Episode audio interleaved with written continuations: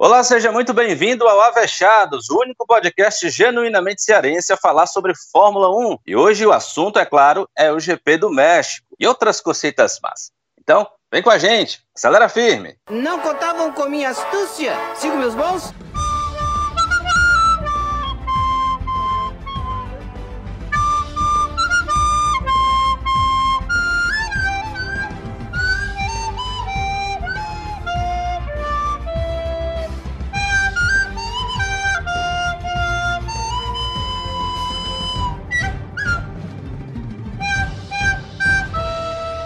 Muito bem, meus amigos, aqui fala Sávio Manfredini e estamos começando a partir de agora, então, o quinto episódio do Avechados. Prova que Lewis Hamilton, inglês da Mercedes, quase faturou o título mundial.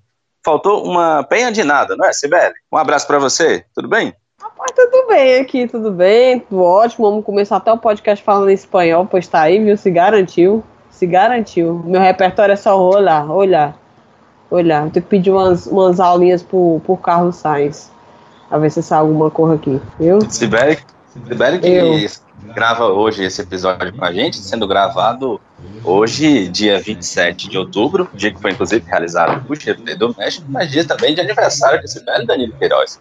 Um parabéns para ela, vamos até pedir com o nosso editor para subir a vinheta do parabéns. Sem dúvida. Parabéns, muitas felicidades. Felicidades também está fazendo quinto podcast. Eu não pensei que a gente chegasse tão longe, sabe?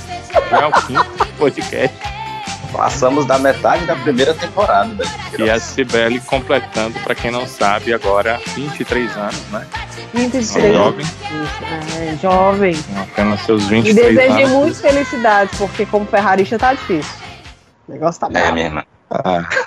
Não, eu, eu, eu, eu não. É, depende, né? Você pode olhar o copo meio cheio ou meio vazio. Imagine se você torcesse para Williams. vendo Nossa. por esse lado. Né? Mas vendo por esse lado, eu já ia ficar até um pouquinho feliz, esboçando um mini sorriso, assim, de cantinho de boca. Pois é, porque a Ferrari é um você... pouquinho melhor que a Williams, né? Pior se você torcesse para a Haas hoje. Ixi, aí, aí Ai, meu filho. É, a Haas foi tristeza. Ai, não era aniversário, ficar... não, pai, era velório, viu? Você Triste. conseguir ficar entre as Williams. Não, mas o pior é ser Williams mesmo, porque é, comemorou que um dos carros terminou na frente do Grosjean. É, é, compli é complicado, é, é, é, muito complicado. Que fase! O outro repórter diria que não brinque com fase, né? Nossa. Brinque com fase. Mas a fase da Williams realmente é terrível, né? Antes da corrida, o pessoal da Williams todo é, é, feliz, radiante, porque existia uma possibilidade da Williams terminar na frente da Haas e talvez de uma das Alfa Romeo. Não foi possível no caso da Alfa Romeo é, terminar com os que estavam correndo, mas terminou na frente do Raikkonen, né? Que deixou a prova, né? E do Norris também, né? é uma comemoração. Oi? E do Norris também. Não é, terminou da frente da McLaren, né? Mas aí no caso do Norris também, assim como o Raikkonen, não terminaram a prova, né? De qualquer forma, acho que o Russell terminou na frente do Grosjean, ele deve já estar muito feliz, a Williams adiante com isso. Mas a gente olhando assim, questão de tempo de volta, questão de situação mesmo da corrida, o que aconteceu foi que a Haas é que evoluiu, né? A Williams não conseguiu evolução para chegar mais perto de ninguém, né? A Haas com o Magnussen terminou duas voltas atrás, aí o, o Russell terminou atrás dele com duas voltas atrás, o Grosjean também, Kubica. Então, se ele tivesse terminado pelo menos na mesma volta de é, Giovinazzi, Sainz, Stroll, é, o Kvyat, que na verdade terminou até nos pontos, mas malucamente o Kvyat. Olha a situação do Kvyat. Eu sei que você vai perguntar já, já sobre a prova, mas olha a situação do Kvyat. Todo mundo sabe que a primeira disputa interna é na sua equipe. Então é o seguinte, eu estou terminando é, nos pontos, em nono, e meu companheiro está terminando fora dos pontos. Aí na última volta, o que é que eu resolvo fazer? Resolvo bater no Huckenberg é, eu vou bater, eu vou bater no Huckenberg. Eu resolvo bater no Huckenberg. Aí o que é que acontece? O meu companheiro que ia terminar em décimo primeiro passa pelo Hulk, porque eu bati no Hulk, ele ficou lá. ele passa pelo Hulk e vai terminar nos pontos. Aí eu posso dizer, tudo bem, comigo, joguei para a equipe. Só que por conta da batida, da minha loucura, jogar minha roda na roda de trás do piloto que está na frente, eu sou eliminado e o meu companheiro que ia terminar fora dos pontos termina na colocação que eu ia em nono e o Huckenberg terminou em décimo. Ou seja, eu estou tentando entender a lógica até agora dessa situação do Kvyat, né? Que ele conseguiu colocar o companheiro dele para marcar pontos enquanto ele ficou na 11 colocação com a punição. É, é, é uma auto-obliteração. Não, não, não, dá para entender de jeito nenhum o que é que o Kvyat pensou ali naquela uh, tentativa de ultrapassagem, mas por onde não tinha espaço nenhum, trocando a roda do piloto ele da. Ele não pensou nisso, mano. Ele nem pensou, né? Trocando a roda do piloto. Ele não pensou nisso. É, da Renault. É, pensar para quê, né? É o Kvyat, né? É o Kvyat. Ele só torpedou e pronto. Pois é. E o Gasly também hoje tava trividinho, tu viu ele com o Sainz? Eu vi. E foi para cima. É, eu? Não, não me parece ser um mau piloto. Talvez ele não seja um piloto de ponta, né, para para Red Bull, mas ali numa equipe intermediária até que ele tem os feitos dele ali. Há pouco tempo acho que a gente tinha um pensamento muito parecido, pelo menos eu, em relação ao Sainz, né? E está se demonstrando um piloto bem melhor. Eu estou até tirando essa prova, que eu acho que a culpa da prova não teve nada a ver com ele, foi realmente o carro da McLaren que não se deu bem com os pneus mais duros.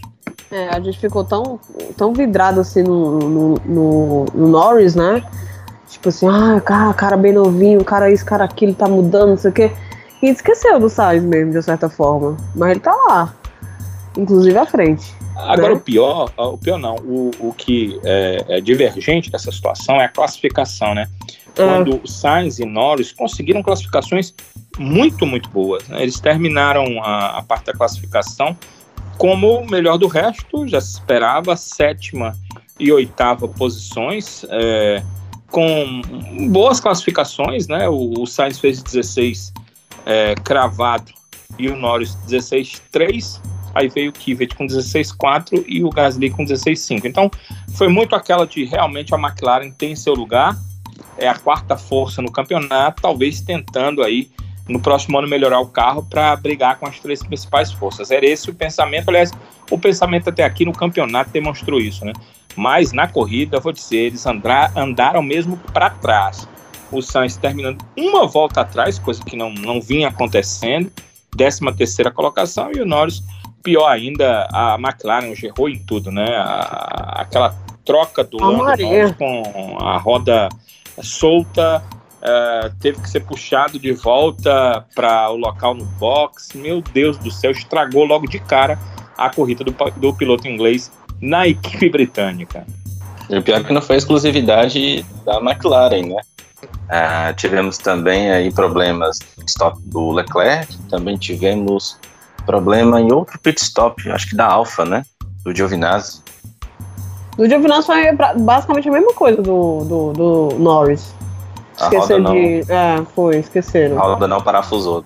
Ah, Direito. É só que ele não, não, não andou, né? Ele é. meio que o carro caiu, ele deu talvez um giro de pneu, meio giro ali, mas ficou naquela posição ainda do box. Aí eles subiram novamente. Eu vi o primeiro ângulo, não sei se vocês notaram, a gente viu o primeiro ângulo meio pela frente, eu fiquei com medo de, é, sei lá, o carro ter caído em cima dos mecânicos. O mecânico estava meio que deitado, depois você olha o ângulo novamente, ele estava meio que deitado, mas assim, por trás, né? O eixo não caiu sobre ele, né? Que seria ser terrível. Agora ele errou na hora de colocar lá a roda, o carro andou um pouquinho. Que loucura foi a Mas, é, mas, é, mas é aquela coisa, mas quem que liberou o caboclo, né? Exatamente, com a roda ainda solta. É aquela ânsia de deu dois segundos a gente libera. Poxa, não é por aí, né? Não é por aí. É, libera quando o carro tá ok, né? Você viu que no caso do Leclerc é, foram seis segundos, né? Seis segundos, exatamente. É, houve o erro, mas eles não liberaram de forma errada, que aí sim poderia ter, é, ter causado problema. uma prova do, do, do Leclerc, né? Mas aí o, o erro ficou só na hora da troca, os seis segundos o Leclerc voltou e ele teve na pista como tentar dar uma melhorada. Mas infelizmente nós temos É, não, eu não digo uma prova chata, porque ela foi cheia de estratégias, duas paradas, três paradas, essa questão toda, mas uma prova que ninguém ultrapassa ninguém, não é uma prova muito legal, né? Pessoal, vocês já poderam perceber aí que hoje o grid está meio invertido, né? A gente está começando falando aí de trás para frente, né? Na posição aí que os pilotos terminaram a prova. Então, eu queria pedir a análise de vocês sobre um piloto especial começou lá atrás do grid, mas chegou na frente, não na, na vitória, né? Não alcançando a vitória, mas chegou ali numa posição de destaque, que foi o australiano Daniel Ricardo da Renault. O que, que vocês podem falar aí da corrida dele? Ah, Ricardo, a gente, todo episódio a gente tá falando aqui. E o bichinho, vocês viram a foto dele que saiu? Acho que foi depois da classificação do qualifying. Dele assim, de cócora no chão. Veio com cara de desolado, coitado, gente. Que pena do Ricardo na Renault. Que desperdício. Eu tava aqui só pensando. Rapaz, a gente tá falando de trás pra frente e tal. Até que a corrida foi movimentada mesmo, né? Porque se tu fosse me perguntar como foi a corrida, eu, eu diria assim, rapaz, que corrida paia, viu? Quase que eu durmo, viu? Na metade pro final. Eu entendo que o Ricardo, às vezes a gente é, é, talvez não, não leve tanto em consideração o que ele fez na prova, porque realmente foi uma prova espetacular que ele fez hoje de recuperação, é, porque, primeiro, a gente não é surpresa quando o Ricardo faz uma ótima prova, porque ele é um grande piloto, Uh, o que a gente não sabe é se ele ainda terá carro, mas se um dia ele tiver, ele tem capacidade como piloto para disputar um título mundial. Não vejo é, é, ele com carro é, deixando a desejar. Ele é um piloto que tem essa condição de marcar pontos, de buscar o máximo, de tirar o máximo do carro. As ultrapassagens eu acho que são um grande trunfo do Ricardo enquanto piloto. Acredito que nessa Fórmula 1 atual ele é um dos melhores nesse quesito ultrapassagem, mas é, ele está numa Renault que é, tem dinheiro, gasta dinheiro, deveria estar numa outra situação e não está. Então, toda vez que a gente olha e vê o Ricardo, pelo menos se a gente olhar para o final da prova, se a gente é, deixar de observar a prova numa oitava colocação, a gente acha que foi menos do que deveria. Mas é, pela condição de largada dele, e pelo que ele fez na prova, suportando com pneu duro o número de voltas que suportou, largou na 13 terceira posição e conseguiu terminar na oitava colocação. Realmente foi uma corrida sensacional, mais uma desse que é, como eu já disse, um dos mestres de ultrapassagem dessa Fórmula 1 atual. Inclusive, quero levantar uma questão, a gente está levantando essa questão de trás para frente, mas quando puder, sabe, que é o seguinte: é, uma das ideias da Liberty foi que os carros andassem mais próximos sem sentir tantos problemas é, de trepidação. Eu, eu penso que isso deu certo.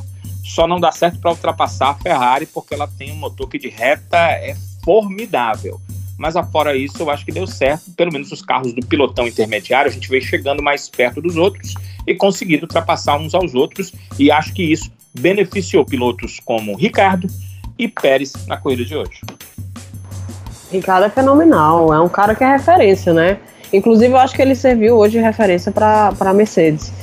Né? Ele estava com uma tática de uma só parada, um pneu que resistiu a, a muitas voltas, né? É um cara que ri quando a gente. É, é um cara que ri quando a gente fala, não, porque essa pista de, de difícil ultrapassagem, porque não dá, ele ri da nossa cara.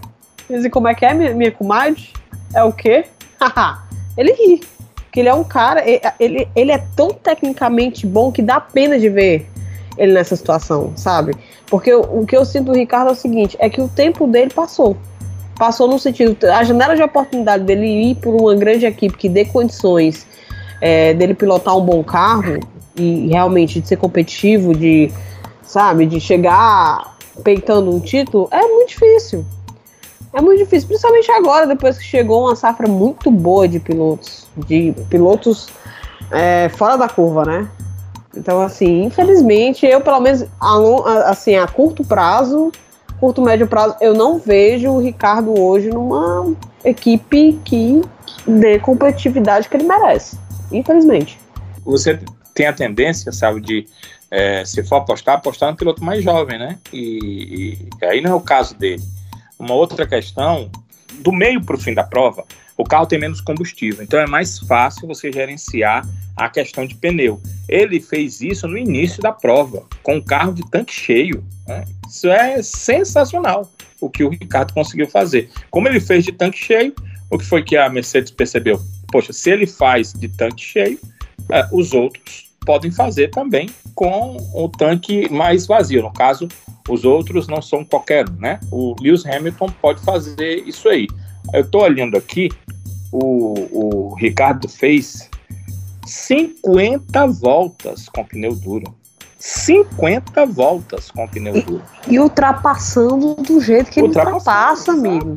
Exato. E, e, outra, conseguindo boas voltas, mesmo nos momentos finais, ali entre 40 e 50 voltas do pneu, ele conseguia boas voltas para o pneu duro que ele tinha, que é um segundo e meio em média pior do que o pneu mais macio, que é, só o Norris né, a, a, acabou usando na prova o Sainz, o Norris, o Gasly e o Kvyat. Só esses quatro usaram na prova. Os outros nem chegaram a usar o pneu macio. O pessoal usou o médio e usou o duro. No caso do duro, o Ricardo conseguiu 50 voltas. O Hamilton conseguiu 48 voltas nesse pneu duro, né? E, e chorando, o... né? E chorando. É, mas aí a gente tem que ver que é, eu tô, tô observando agora que a gente até não, não viu, não percebeu, mas que corrida do Max Verstappen. Sabe quantas voltas ele conseguiu no pneu hard, no, no duro? No duro? 66 voltas. Ah, sabe. 66 voltas é um absurdo. Eu não sei se o vencedor, mas que ele disputaria a vitória da prova, não tenho dúvida nenhuma. Agora, ele, ele jogou o carro para cima do Hamilton de forma totalmente errada. O erro nas manobras ali foi do Verstappen.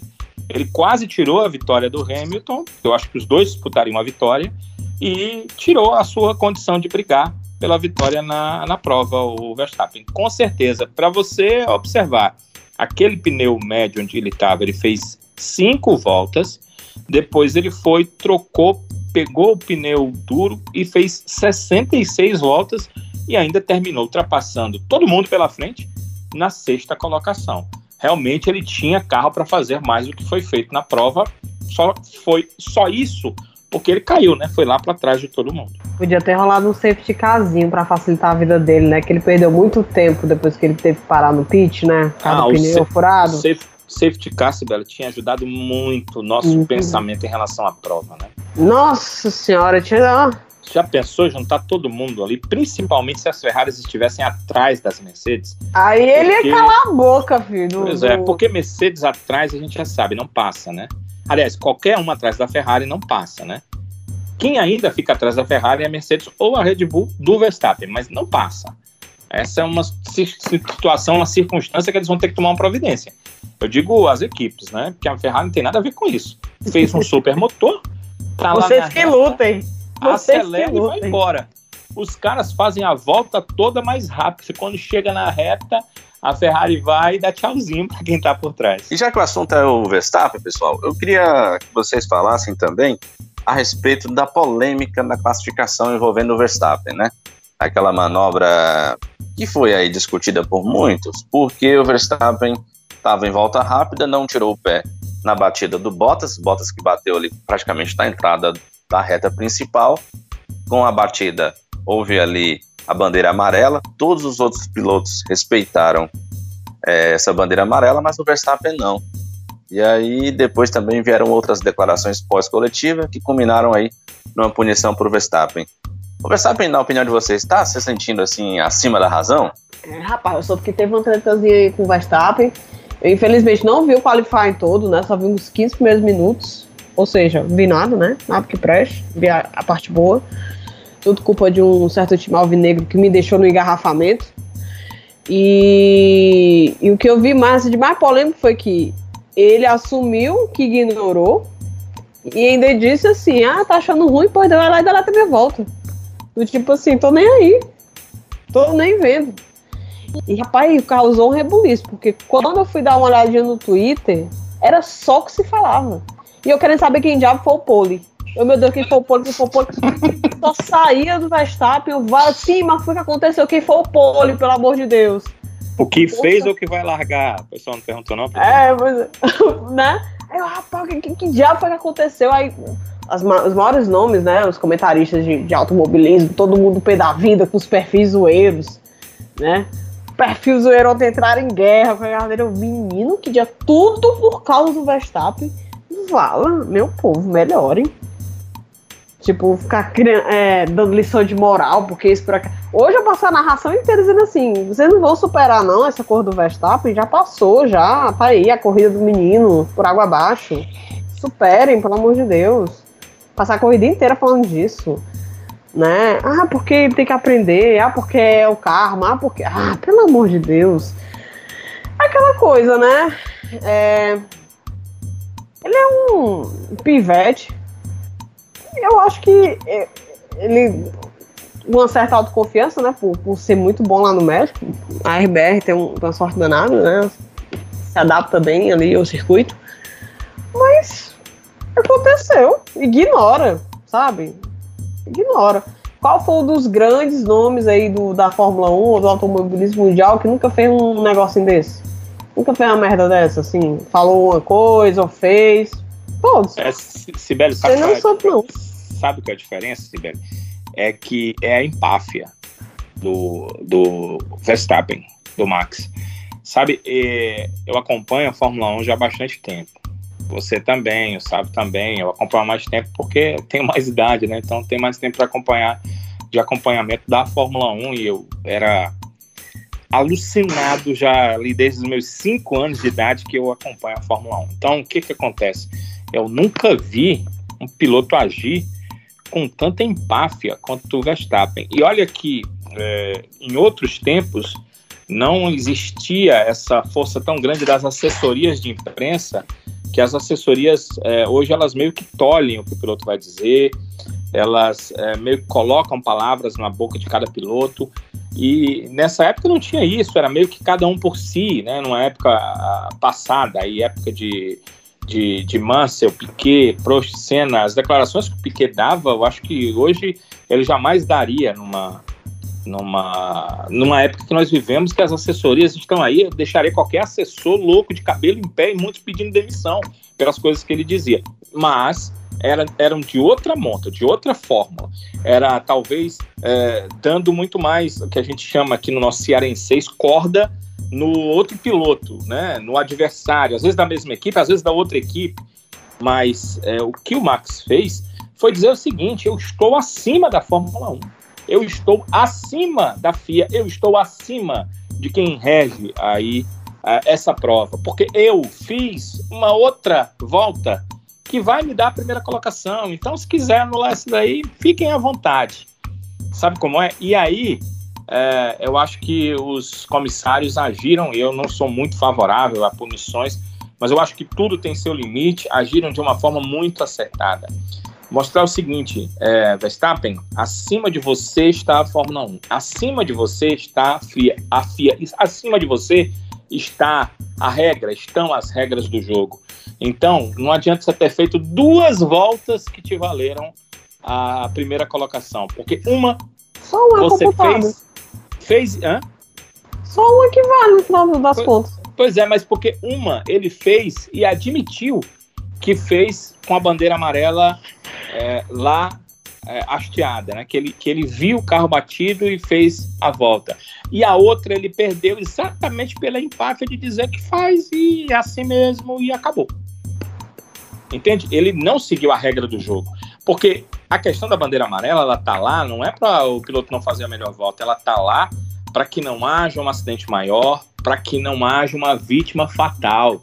Não era o caso, não era o caso, mas vai que o Bottas está né, ali num, numa condição, numa condição de perigo e você não freia, você acelera em busca da sua melhor volta e vai cercear a vida de um ser humano. Então, e tava essa... cheio de, de, de, coisa na pista, né? Ele passou. É. Fala, meu Deus do céu, tá, tá levando a O carro tudo. do Bottas deixou, né? O carro do Bottas deixou na pista. Então, ele quis ser maior do que toda a regra do jogo. Olha, a, a gente é, às vezes gosta tanto no piloto, tem, tem alguns que chegam ao caso de idolatrar o piloto, mas nenhum deles é maior do que a Fórmula 1. Né? Nenhum piloto pode, assim como nenhum jogador é maior que um time, nenhum piloto é maior do que o esporte. E o Verstappen meio que se fez maior que o esporte sem nunca ter sido campeão mundial. E aí o pessoal, uh, os comissários foram lá e deram uma puxada e preste atenção para tu veres que não é bem assim, que tem alguém aqui que decide, além de você que está acima eu achei muito, muito legal. Porque é, acho que foi, não sei se foi no primeiro ou no segundo programa, que eu até disse que o Max está, aos poucos, tendo ações melhores, porque eu percebi que o pai e a mãe dele não deram uma educação a esse rapaz. Isso pode ter sido positivo para ele ter essa áurea de um cara que vai e desafia tudo e a todos achando que pode. Isso até é interessante para um piloto. Mas chega um momento que quando o teu pai e tua mãe não ensina a vida te ensina. A vida ensina, a Fórmula, né, a Fórmula Ouvi tanto isso na minha vida, eu. Beijos, faz mãe. Parte, faz parte da vida, né? Se não te ensina, se a, aqueles que têm autoridade ou deveriam ter sobre você não te ensinam, aí a vida vai te ensinar. No caso, foi a Fórmula 1, né? Os comissários deram uma ensinada aí no, no Max Verstappen e ele deu tanto azar que ainda bateu, que poderia ter feito uma corrida pelo menos tranquilo ali para terminar no pódio, acabou batendo e terminando na sexta colocação. Estava olhando aqui, ele terminou 47 segundos atrás do álbum, do álbum, com a prova espetacular que fez. Mas como é, vocês disseram, é, sabe, Sibeli não teve bandeira amarela, então ele teve que sair remando sozinho numa prova de 71 voltas, não ia chegar nunca. É, quer dizer que o Verstappen levou um se liga doidinho, né? Um se manca foi, se manca, foi. toma tempo. Eu só achei assim, exagerada aquela repercussão de, de ficar falando até na hora da corrida. Tá, passou, ok. Tipo assim, o Verstappen, é, é a gente realmente destacou aqui no podcast que ultimamente ele, ele tá bem mais contido, né? Tá... Estava, né? Estava, Estava, pois é. Mas é aquela coisa, o cabo é um pivete, né? Tem dias e dias. Não é. Não, a gente não tem que esperar, não tem como esperar a estabilidade emocional dele. Né? Aí eu tô falando isso, sabe de quem eu lembrei agora? Do Leclerc, da minha cara, neste momento. Mas não tem como esperar, entendeu? Mas é, mas tá uma diferença muito grande, não tem não? Tem, pô. Quem é o Leclerc, as coisas que ele diz, o que ele fala, é, o que ele já passou. É, pois é, você, você olha aí que tem jovens pilotos como Leclerc, Russell tá numa equipe bem atrás, mas você vê a forma de agir dele, Lando Norris, você vê, ouve, lê, porque ele é um cara que está muito na, nas redes sociais. A forma dele ser é totalmente diferente.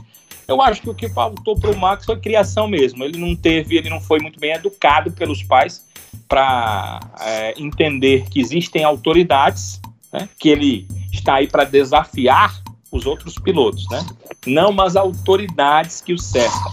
Quando você a não é gente... é acostumado com autoridade, você faz esse tipo de coisa. Agora é hora da gente ir ao clímax aqui da prova do México, aqui também do nosso episódio, com a análise de vocês sobre essa vitória do Hamilton. Hein? O inglês realmente está tá acima dos outros pilotos, está numa fase em que realmente tudo dá certo na vida dele, dentro da pista. Eu vou dizer um negócio, viu? É, eu acho que aquele gráficozinho deu ruim, viu? para a Mercedes. Acho que a Mercedes deu uma reclamada ali na FIA. FIA, não me complica a vida. Tu bota no gráficozinho que o, que o Lewis está com 70, os, os pneus em 70% bom. Eu paro Aí o nego. Ah, meu filho. E o Bottas ganha. Não faça isso comigo, não, porque vocês repararam que mal apareceu esse gráficozinho hoje. Sim. Mal apareceu. Eu tava doida pra ver. Eu senti muita falta. Dos pneus, ó. Agora a Pirelli andou reclamando, né? Dizendo que o, o gráfico não era 100% correto. ah, a Pirelli que reclamou, ela achou que a Mercedes reclamou, não. reclamou. reclamou. Ela, ela, inclusive, disse que nem, em nem todos os momentos o gráfico demonstrava a condição real de pneus. Eu acredito que é por isso que ele foi reduzido. E parece que só em alguns momentos é que realmente eles conseguem entender o percentual lá do pneu. Então apareceu bem pouco. Era importante, né, que eles conseguissem na telemetria melhorar isso para a gente poder ter uma ideia. Né? Era, era, era bem interessante. Agora, sobre. Vocês estão falando aí do Hamilton. Vejam bem, quem é que deveria vencer a prova? Um piloto que andou 28 voltas com pneu macio, e mais 28 com hard. E, no, e mais 28, mais 15, não, vamos lá. 15 com macio, 28 macio, 28 o pneu duro. Ou um que andou bem dividido. 36 com macio, 36 com duro. Ou também bem dividido. 37 com macio, 34 com duro. Ou o piloto que andou só 23 com macio e depois 48 com duro. Se você pensar nisso aí, você acha o seguinte: ou ganhou esse de 35, 36, está bem dividido, ou de 34, 37, que está bem dividido. Não, ganhou o que fez 48 voltas com pneu duro, que foi o Hamilton. Então, não dá para dizer que é só o carro. Não é só o carro. Hoje o Hamilton mostrou que não é só o carro. Que ele é um piloto né? sensacional. Ele é extraordinário. Hum? Não foi sorte. Não dá para ser sorte, não dá para ser só sorte, né? Talvez ele teve sorte, né? Porque a batida dele com o Verstappen podia ter ficado os dois no caminho, né? Ou ele ter ficado no caminho, o Verstappen não, porque batida a gente não sabe. Né? Mas é, aconteceu que foi o Verstappen que se deu mal, que teve que trocar pneu, que teve que fazer uma corrida de recuperação, que teve que rodar com pneus duros 66 voltas, e o Hamilton ficou ali. Só que a equipe é, disse hoje o que ela não disse no GP do Japão. Ele pediu várias vezes: o que é que eu faço para ganhar essa prova? O que é que eu preciso fazer para ganhar essa prova?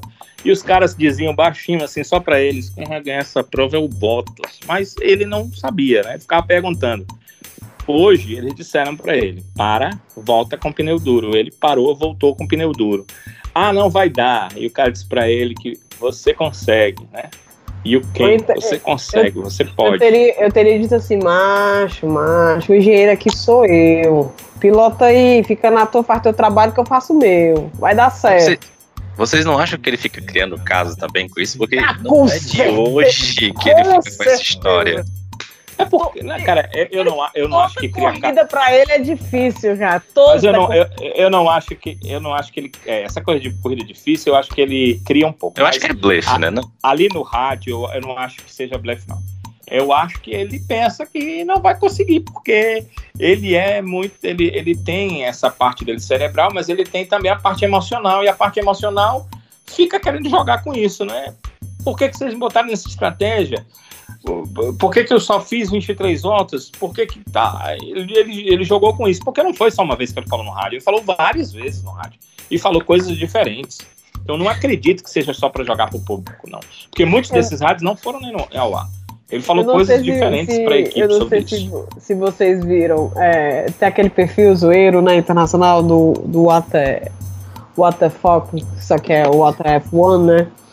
E eles colocaram o gráficozinho dos pneus comparando, né?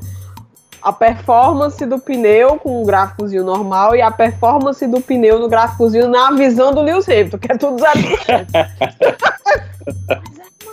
assim, eu acho que é porque, de, é, de uma certa forma, ele não quer é, passar a, a impressão de que é, é tudo muito fácil para ele. O cara, ó, a gente vai para Austin com ele sendo pra Hexa, né? É muito difícil o Hexa não vir, né? O cara é responsável pelas 100 vitórias da, da, da Mercedes. 100, cara, 100. 100 é muita coisa. Então é, porque ele, ele, não, ele, não, quer passar essa impressão de, de que é muito fácil para ele. Ele tem bota uma dificuldadezinha, já que não tem alguém, ou pelo menos não tinha pilotos que pudessem ficar pau a pau com ele. Não, aí ele não é o pneu. Mas que, ó, ficava chato, ficava. Toda corrida, ficava, não, porque meu pneu não achava que ia aguentar, que não sei o quê, mas estava chororô, chororô. Hoje, eu acredito um pouco mais de que os pneus é, realmente poderiam trazer uma leve, leve dificuldade. Porque ele desceu do carro, aí ele apontou pro pneu, a primeira coisa que ele fez, né? Apontou pro pneu e apontou pra avaria com a batida do, do Verstappen. Mas que ele, ele dá uma exagerada, dá, viu, acho. Mas, você acha que o, o Vettel é mau piloto? Não, não acho que ele é um mau piloto. Eu acho que ele passou por uma fase difícil e que agora ele tá né, engateando de novo, recuperando a confiança. Tanto é que quando a, a Ferrari chamou pro, pro box, ele mais uma vez disse assim: peraí, não vou pro box agora não. Tô rendendo aqui. Ele que fez a, a estratégia A estratégia dele, exatamente. Ele fez a estratégia dele de duas paradas. Agora, entenda, ele terminou, o Vettel, 14, com pneu 14 voltas men Mais menos, né, menos desgastado do que o pneu do Hamilton. Terminou com 34 voltas o pneu contra 48 do Hamilton. Ou seja, quando eles estavam correndo ali, que a diferença ficou em torno de 2 segundos por várias voltas, ele tinha um pneu 14 voltas menos desgastado. Quer dizer, tirando a choradeira do Hamilton, tirando o jeito dele de reclamar de tudo, que parece que é, talvez o psicológico só funcione dele se for assim. Tem, tem gente que é assim, funciona sob pressão. Se tu não me colocas pressão, uhum. eu me coloco pressão. Então, parece que só funciona assim. Agora, vamos tirar essa parte do rádio, vamos tirar essa parte de choradeira, vamos pensar na corrida. Ele terminou com o pneu 14 voltas além do pneu do, do Vettel, e o Vettel com um carro que a gente sabe que é um estouro na reta, é um carro, uh, um foguete na reta, né? E não Mas... conseguiu chegar no Hamilton. Não, então, não dá para reduzir a capacidade do piloto pela choradeira dele no rádio. Não, não tem como. É bom piloto e o Hamilton conseguiu mantê-lo atrás. Porque se o Vettel consegue encostar naquela de um segundo para abrir asa com o motor que ele tem, que é feroz na reta, fatalmente teria ultrapassado e teria ganho a prova. Aí eu disse assim, no instante ele ia querer parar pela segunda vez, viu? Porque o pneuzinho não sei se ia aguentar, não. Viu? Agora assim, é, foi incrível, incrível como o rendimento das Ferraris caiu depois da, da, da parada. Incrível, incrível, incrível. Assim, o, o Fettel, eu olhava assim, eu, cara, não tô acreditando, ele nem chegou, ele nem é, é nada, é ele nem pneu, né? cheirou, né? nem cheirou. É a questão do pneu, né? A, a Ferrari realmente só se dá com um pneu médio, né? Ela tem que pedir para ser o pneu amarelo a corrida inteira, ela poder trocar para cinco, seis pneus, pneus amarelos que vai dar certo para a corrida para eles. Porque quando colocou o pneu duro não deu certo. E quando coloca o macio também a Ferrari não vai tão bem. Aliás, não, a Ferrari vai bem, né, com o macio, né? Ela não vai problema... com o médio. E dessa Exatamente. vez ela até foi bem com o médio. É porque tem o um negócio do C, sabe, é, sabe?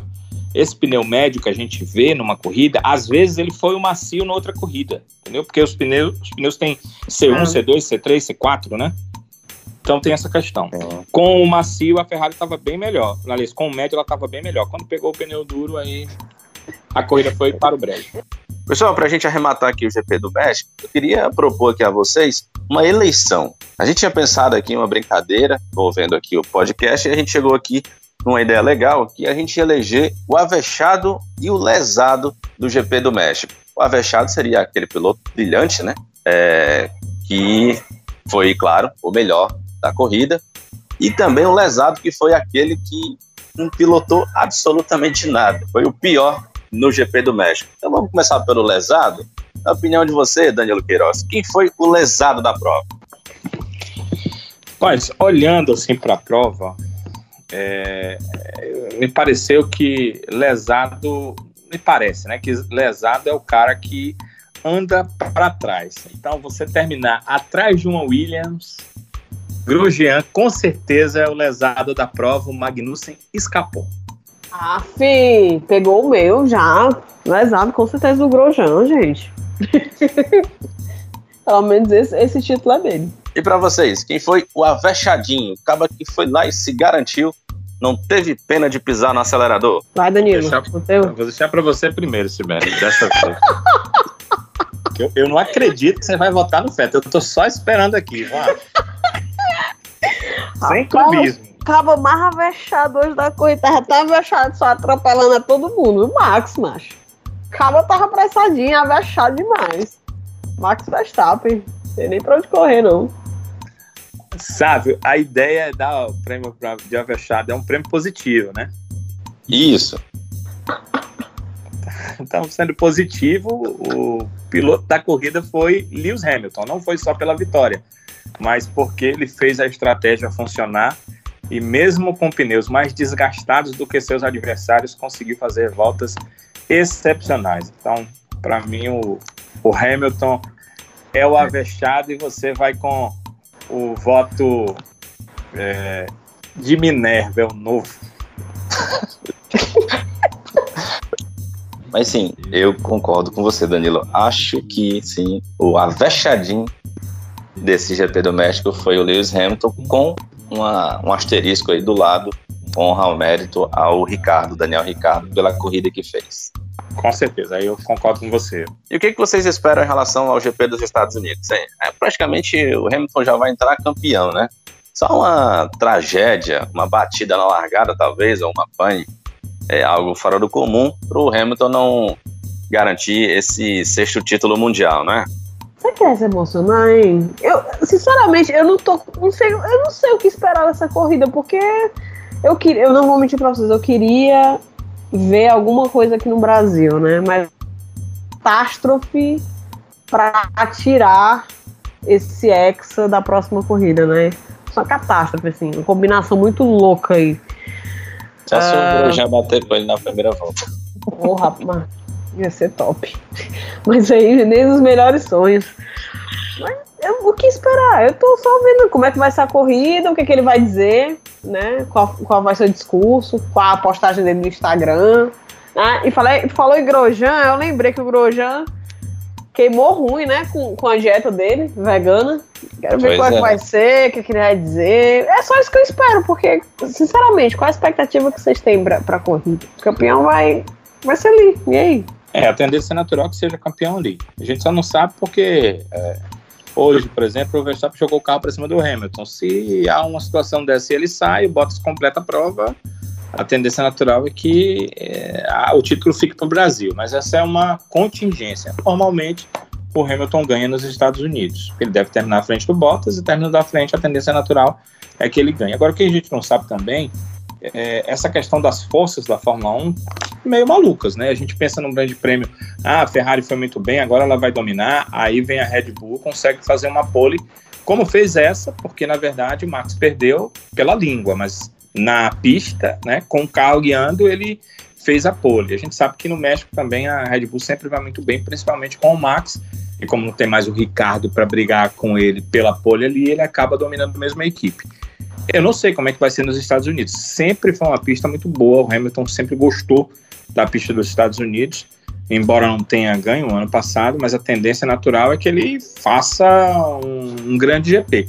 Já em relação à largada, a gente não sabe, porque as forças estão meio malucas, né? Em relação à Fórmula 1. E a gente não tem nenhuma certeza absoluta do que pode acontecer, né? Em, em, em Fórmula 1, nesse momento, a gente tem certeza absolutamente nada. Então, é aguardar o que, que vai acontecer em relação à classificação, que eu acho que diz muita coisa. Por que, que eu quero dizer o seguinte, que diz muita coisa? Porque se as Ferraris dominarem, então elas já fecham ali primeiro e segundo. E aí, para o Hamilton é, ser campeão, na faixa de trás, a, a, pontuação entre um e outro já é uma pontuação mais aproximada, né? Então já fica mais difícil. Se ele ganhar a prova, ele é campeão, porque o segundo colocado faz sete pontos a menos, ele só precisa de quatro. Então é, é muito mais fácil.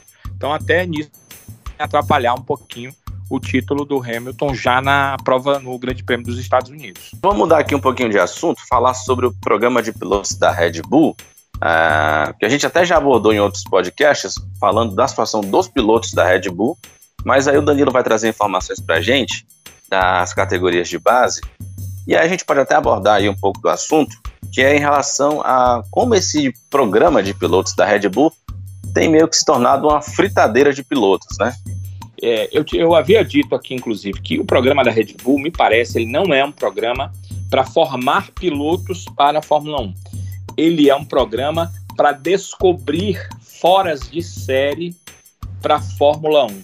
Eu tenho é, esses filmes que mostram umas é, filmes de ficção científica, né? Que mostram, é, pegam pessoas assim que são meio diferentes e fazem assim uns testes malucos para ver se aquela pessoa é uma exceção, é um cara acima da, da média para poder utilizar de alguma forma, até às vezes com ideias militares. Isso filme de ficção científica. Pois é, é mais ou menos isso que a Red Bull faz com seus pilotos.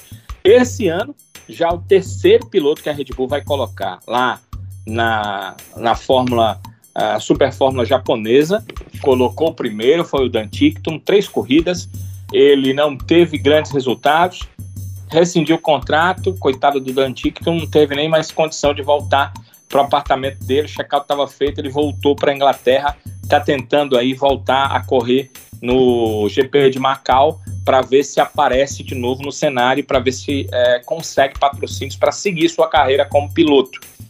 Depois pegou o Pato Howard, que estava lá na Fórmula Indy, trouxe o rapaz, colocou no lugar do Dan Tickton lá na Fórmula, na Super Fórmula japonesa. Ele correu mais três provas, também não foi bem, levando em consideração que na última ele foi sexto colocado, ou seja, ele já estava começando a pegar as rédeas do carro, mas eles entenderam que ele não é um piloto de exceção, rescindiram o contrato, o cara foi embora e, por sorte para o Pato Howard, ele conseguiu assinar com a McLaren, né? Vai ser piloto da McLaren na Fórmula Indy. Mas aí eles já pegaram o Yuri Vips, que foi o quarto colocado na Fórmula 3, essa Fórmula 3 que corre junto com a Fórmula 1, ali, Fórmula 3, Fórmula 2, Fórmula 1, essa Fórmula 3 internacional, vamos dizer assim, ele foi o quarto colocado, ele foi o melhor uh, do resto, porque os três primeiros colocados foram uh, pilotos da Prema, da Prema Power Team, né, que tinha o melhor carro e saiu ganhando praticamente todas as corridas. O Vips ganhou algumas, mesmo com um carro inferior, foi o melhor, digamos assim, dos que não são Prema e chamou muita atenção do mercado. Foi que a, a Red Bull fez, foi lá, assinou um contrato com ele, tem três provas faltando da Super Fórmula, ele vai para lá. Quer dizer, é o novo tubo de ensaio da Red Bull. É, se está certo, se está errado, eu não sei, mas eles não estão buscando formar piloto, eles estão buscando encontrar uma exceção rara, um novo Max Verstappen para colocar na Fórmula 1. Né? Eles não querem mais é, Gasly, eles não querem mais Kvyat, eles não querem é, nem álbuns, né? Eles querem um novo Verstappen e estão aí fazendo esse tipo de teste para colocar. É uma coisa que a gente tem que pelo menos questionar, avaliar que eu acho que uma coisa é você fazer N testes, outra coisa é você mexer com a carreira de pilotos jovens que estão pensando em chegar na Fórmula 1.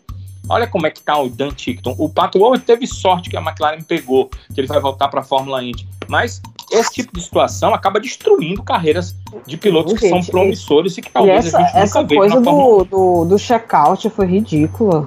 Quando eu vi a notícia, Com o Dan assim. Deus, o que é isso? O cara chega. Mas assim, é, é, muita gente fala do- que, que a Red Bull frita, né? E tal, os, os jovens talentos. É, mas de uma forma eu vejo também que é a equipe, né, que dá mais oportunidade. Do tipo assim, você quer provar que você é bom? Pois a gente vai te dar as condições para você provar que é bom. Mas só tem essa oportunidade. É tipo assim, é um cavalo selado mesmo, só passa uma vez, né? Mas, é, mas concordo, né? Se, se há uma. Se a ideia era criar, por exemplo, um time de pilotos é, que pudesse ser preparado, já está demonstrando que também não é bem assim. É aquela coisa mesmo de achar um talento, né? Ou algum piloto que traga menos riscos, né, para eles. Né? Mas assim, certas coisas, certas posturas, acho que poderiam ser melhoradas, né? É porque o problema, Simone, é que são três provas. Você dá três provas pro cara na Super Fórmula, ele sai da Europa, vai lá pro Japão, tem toda a questão da ambientação, a gente sabe que isso é real, é verdadeiro. Ele vai correr Sim. com um carro um pouco diferente do Fórmula 3, com a, a- diferença da, da forma de agir dos japoneses em relação à forma de agir na Europa. E ele só tem três corridas, porque eles deram três pro Dan, pro Tickton, do- três corridas. Depois deram mais três pro Pato Howard, que saiu lá dos Estados Unidos para enfrentar essa Super Fórmula no Japão. E agora vão ter mais três, porque só tem três mesmo faltando, pro Yuri Vips. É, aí eu questiono o seguinte: será que eles estão mesmo dando todas as condições para avaliar o cara e é o cara que não está passando no teste? Ou a pressa é inimiga da perfeição? Três corridas, por que não um campeonato inteiro? Todos dão um campeonato inteiro. E outra, a Super Fórmula mede mesmo a capacidade do piloto, porque o Gasly foi vice-campeão da Super Fórmula. E ele talvez só não tenha ganho porque houve um tufão e não correu a corrida final onde ele era pole. Então há uma tendência de que a gente ache que talvez essa medição pela Super Fórmula não, não dá para a gente medir como é, ganhou a Super Fórmula, poxa, ganhei um novo piloto que vai me dar um título de Fórmula 1 no futuro. Eu penso que não é por aí. Acho que a, a, a, a Red Bull meio que entrou é, no. é, é, maravilhoso mundo da Red Bull, aonde ela vai, acha qualquer piloto e de repente ele vai ser um novo Max Verstappen. E não é por aí, porque para achar um Vettel, ela teve que passar por vários pilotos apenas regulares. Para achar um Ricardo, da mesma forma. Para achar um Max Verstappen, ela teve que encontrar pilotos regulares, bons pilotos, ótimos, excelentes pilotos, como é o caso do próprio Vettel, como é o caso do uh, Ricardo, e aí chegou no Max Verstappen. Mas não é todo dia que isso vai acontecer. Se eh, ela quer grandes pilotos, que desembolse dinheiro e contrate do próprio mercado da Fórmula 1, porque a gente está vendo aí que tem pilotos promissores em outras equipes. É das duas, uma. Ou a Red Bull vira a grande referência no sentido de, de ser a caça-talentos, ou de realmente pilotos excepcionais têm de passar por lá, né? ou ela vira um, um repelente de, de novos talentos. De gente que de repente não quer arriscar carreira, né? É, indo para a Red Bull e de repente vê o, o, caminho sendo fechado, as portas sendo fechadas, né? Ou então outras coisas até mais graves, né? Como você falou, é. mexe muito com o emocional do piloto. É, né? você, to você tocou num ótimo ponto, não tinha né, pensado por esse lado, porque até hoje, né, todos os pilotos que foram convidados, eles vão rapidamente porque eles é, olham a Toro Rosso, né, eles olham a Red Bull, eles veem essa oportunidade. Mas vai chegar o momento que você está certa, que o piloto vai pensar assim, poxa, eu vou, porque lá é, para o Dan Tickton foram três corridas, para o Pat Owen foram três corridas, né? vão ser agora três corridas para o Yuri Vips. E me parece que os três são ótimos pilotos. Né? É, claro que ainda na base, ainda sendo talhados para uma Fórmula 1 futura. Mas me parece, pelos resultados que eles têm em outras categorias, que são excelentes pilotos. E esses caras estão sendo queimados. Então, um piloto uh, daqui a alguns anos vai olhar e vai dizer assim: eu me arrisco tudo aqui ou eu vou por um outro caminho?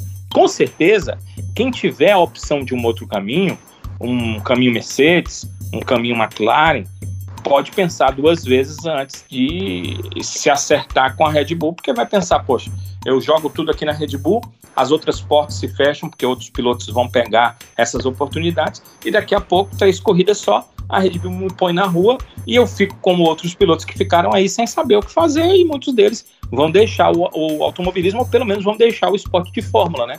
Vão pensar uhum. nas, nas outras é, categorias da vida. Então, o cara vai pensar. É, eu pensaria duas vezes antes de hoje aceitar uma proposta da Red Bull se fosse um jovem piloto, um jovem talento. Vamos embora, meu povo. Um abraço, Danilo. Como é que as pessoas lhe encontram no Twitter? Um, um abraço. Nós chegamos ao quinto podcast. Eu não imaginava que a gente chegasse tão longe, né? Ver se a gente bate recordes e mais recordes. Dos 5 até os 50, falta pouca coisa. que isso, rapaz? Dá crise na mulher agora. Pronto. Pois é.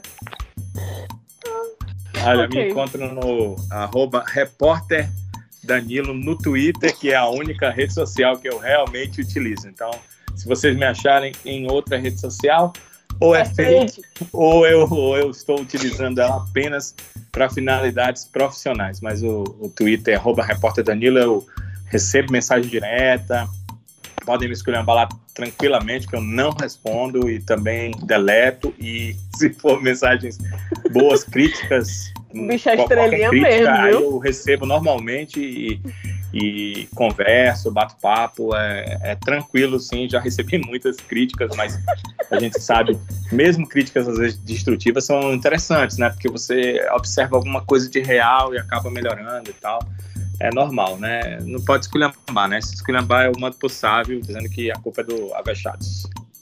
Sibeli?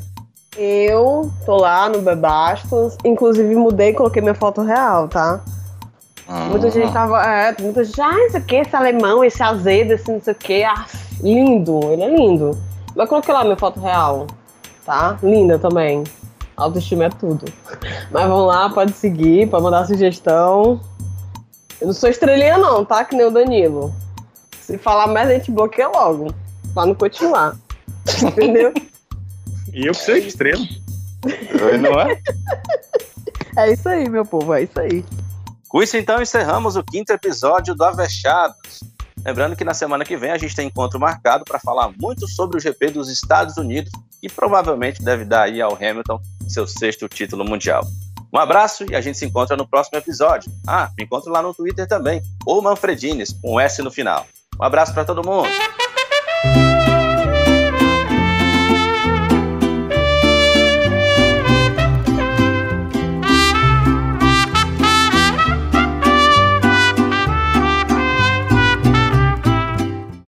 Ouais.